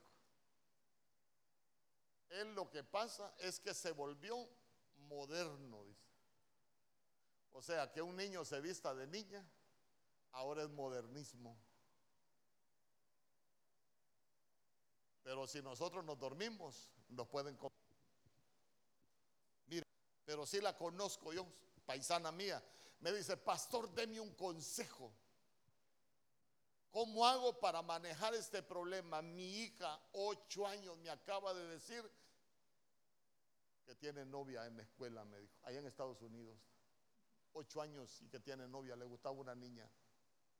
Hermano, estamos viviendo tiempos de confusión. ¿Y sabe qué? Nosotros necesitamos mantenernos despiertos. ¿Sabe para qué? Para que nada nos confunda los hijos. Porque mire, desnudez también es confusión. Amén. Para nosotros son los modelos de Dios. Imagínese usted, yo no sé si usted vio la entrevista de Steve Jobs, el hombre que desarrolló las tablets. ¿Sabe qué dijo Steve Jobs? Busque la entrevista. En mi casa yo no permito tablets. Mis hijos no les permito que las utilicen. ¿Por qué cree usted? Y él empieza a explicar por qué. Dice, los juegos los hemos hecho motivan el cerebro, mueven los algoritmos y un montón de cosas para que se vuelvan adictivos. ¿Y sabe qué? En medio de todos los cookies que envían por abrir un juego, les mandan pornografía para contaminar los hijos. Y les mandan imágenes para cambiarles los parámetros que nosotros les hemos enseñado entre sexo femenino y sexo masculino les mandan imágenes, les mandan información para cambiarle los parámetros mentales.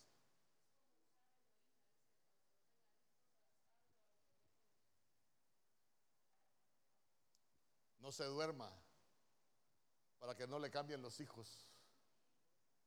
Y se ha fijado usted que lo primero que hacemos los padres hoy para que los hijos no molesten está en el teléfono. Hágase pedazos la mente. Amén. Bueno, Génesis capítulo 28, verso 16.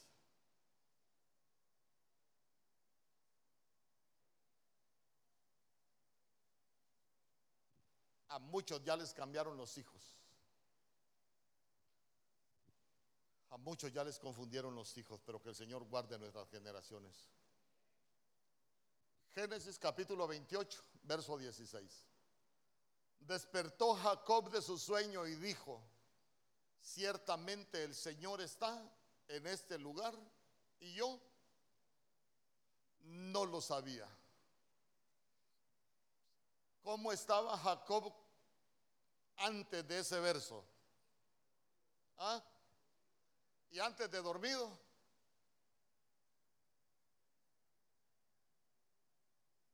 Recuérdese, recuérdese. ¿Ah? Antes de dormido, él andaba huyendo, andaba, andaba cansado. Andaba cansado. Entonces él andaba cansado y, le pegó sueño y dice que él antes de acostarse puso una piedra por cabecera. La roca es Cristo. Amén. Entonces mire qué bonito porque qué puso sobre la roca Jacob. Jacob era un bandido, pero él puso sobre la roca sus pensamientos.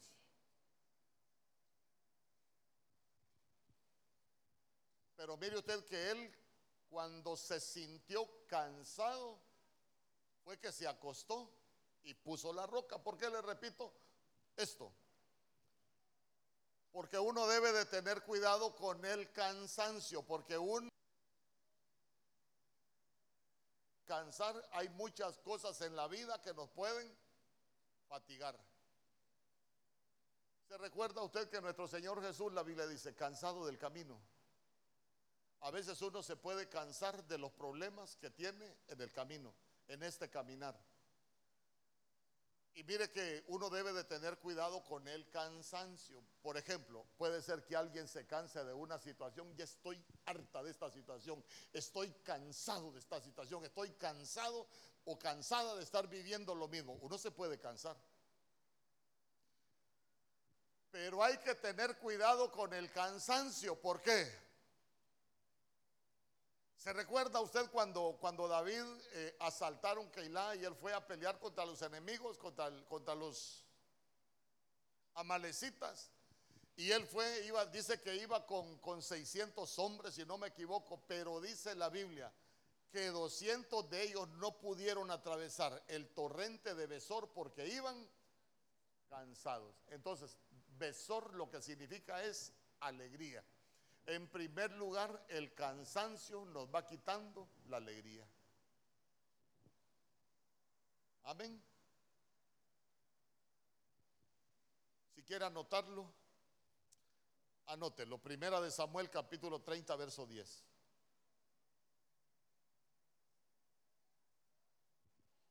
Mire lo que dice.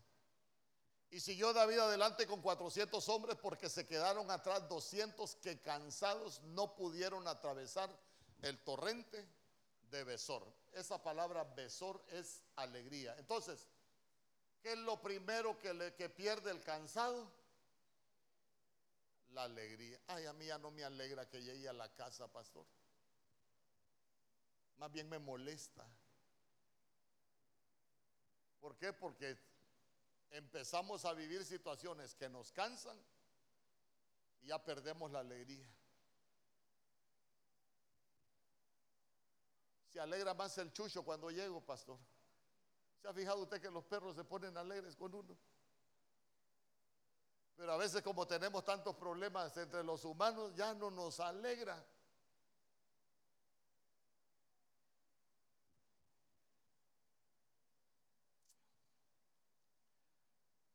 En segunda de Samuel capítulo 21 verso 15.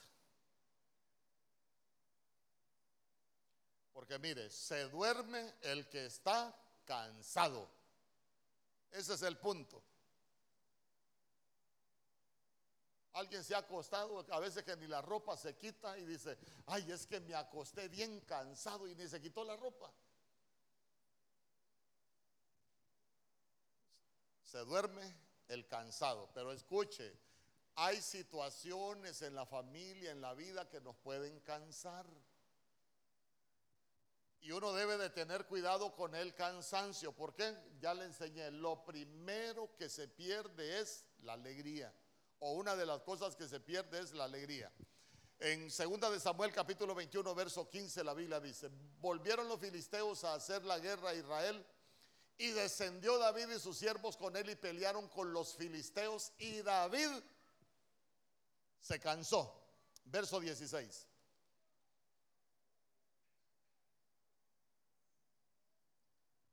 Eisbibenón, uno de los descendientes de los gigantes cuya lanza pesaba 300 ciclos de bronce y quien estaba ceñido con una espada nueva, trató de matar a David. ¿Se imagina usted, póngase, váyase al plano de lo imaginario, ¿se imagina usted a David con la espada en la mano. Sería bueno. Hermano bananero, ¿verdad? En los campos bananeros, machete, hermano. Y cuando nosotros mirábamos ir a uno corriendo para la placita, ahí íbamos corriendo nosotros. Sabíamos que se iban a pelear con machete. Le cuento que yo una vez a un amigo mío lo picaron, pero picaditos. Después no podía ni dormir yo por andar de pesquizón. Pero, déjeme que le termine el cuento. ¿Se imagina usted a David qué tan bueno sería con la espada? ¿Se imagina usted? Ahorita le voy a ir a bufar a David que está descansado. Lo hace pedazos a cualquier hermano. Pero, pero véalo espiritualmente, ahí es donde lo quiero llevar. Porque el gigante esperó que estuviera cansado? Entonces nosotros necesitamos entender algo. Hay gigantes que nos pueden atacar cuando estamos cansados. Porque se recuerda que hace poco enseñé de la casa del gigante. ¿Quiénes no estuvieron en la casa del gigante? Dígame si alguien no estuvo en la casa del gigante. ¿Y por qué no estuvo? Tomen nota ahí, ¿por qué no estuvo?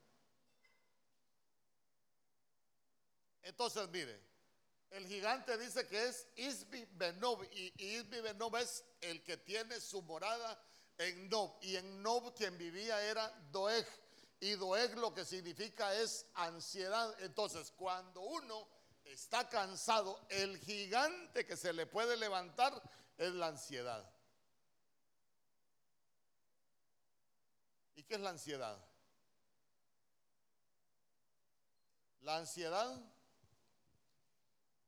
es un problema mental. Ya la ansiedad afecta a los pensamientos, afecta a la mente. ¿Y sabe qué? La ansiedad provoca inseguridad. La ansiedad provoca preocupación, pero en exceso. La ansiedad afecta la forma en que uno se siente. La ansiedad nos afecta la salud física y mental. ¿Y sabe qué es lo más tremendo? La ansiedad, ese doeg, mata el sacerdocio. ¿Por qué le digo que mate el sacerdocio? Porque ese doeg, ahí dice, ansioso. Después agarró todos los sacerdotes y los mató. Ahora bien, si doeg mata el sacerdocio, ¿qué aplicación espiritual tiene para nosotros? Porque la Biblia dice en Apocalipsis 1.6 que Jesucristo constituyó para Dios su Padre un reino de reyes y sacerdotes. La Biblia dice que nosotros fuimos escogidos para un sacerdocio santo. Ajá, y si la ansiedad mata el sacerdocio, ¿qué es lo que mata en nosotros? Porque ¿cuál era el trabajo del sacerdocio? Por ejemplo, el trabajo del sacerdote era mantener encendido el fuego del altar. Se nos apague el fuego del altar. El sacerdote tenía que encender el fuego del altar del incienso. El incienso representa la oración. Se nos acaba la oración.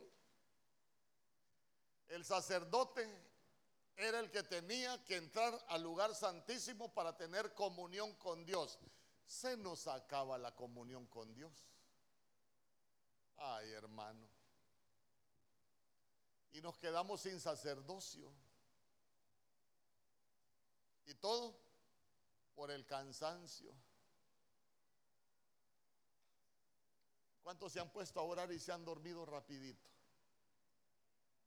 A usted no le pasa, solo al pastor.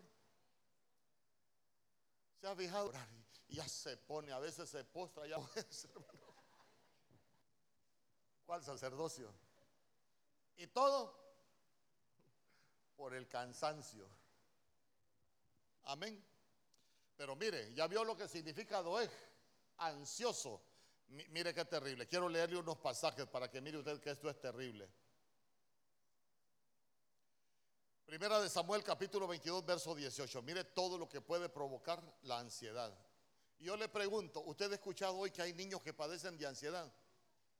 Ya no es algo exclusivo de los viejos. Yo me quedé sorprendida hace, cuando trabajaba en San Pedro, la hija de mi jefe, hermano, internada por un ataque de ansiedad. Diez añitos tenía.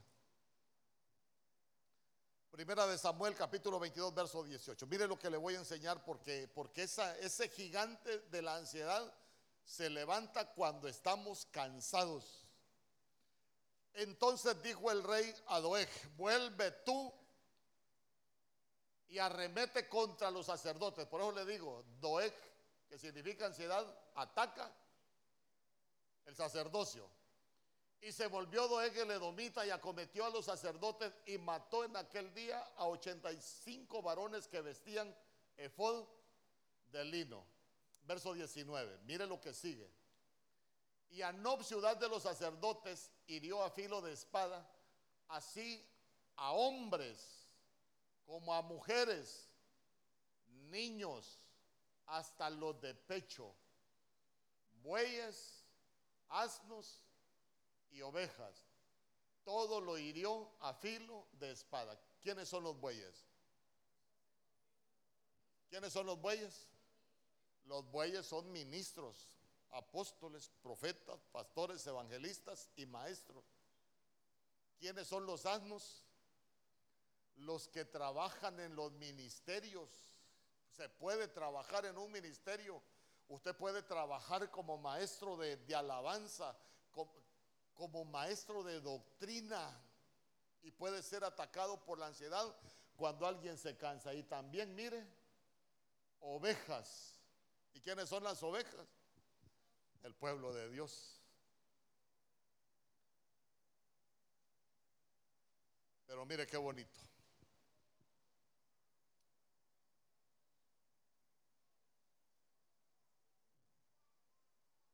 Deuteronomio capítulo 25, verso 18. Porque mire, el cansancio provoca que nos durmamos. Por eso es que la Biblia dice que nosotros debemos de velar y ser sobrios. Deuteronomio 25, 18 dice, ¿cómo te salió al encuentro en el camino y atacó entre los tuyos a todos los agotados en tu retaguardia cuando tú estabas fatigado y cansado?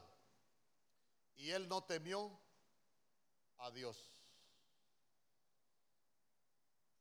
Ahí está hablando de Amalek. Y Amalek era descendiente de Esaú. Pero vea usted que la malecita iba persiguiendo al pueblo de Dios por el desierto. Entonces el amalecita que iba siguiendo al pueblo de Dios por el desierto y que lo atacaba cuando estaba fatigado y estaba cansado, esos son enemigos generacionales, son perseguidores generacionales.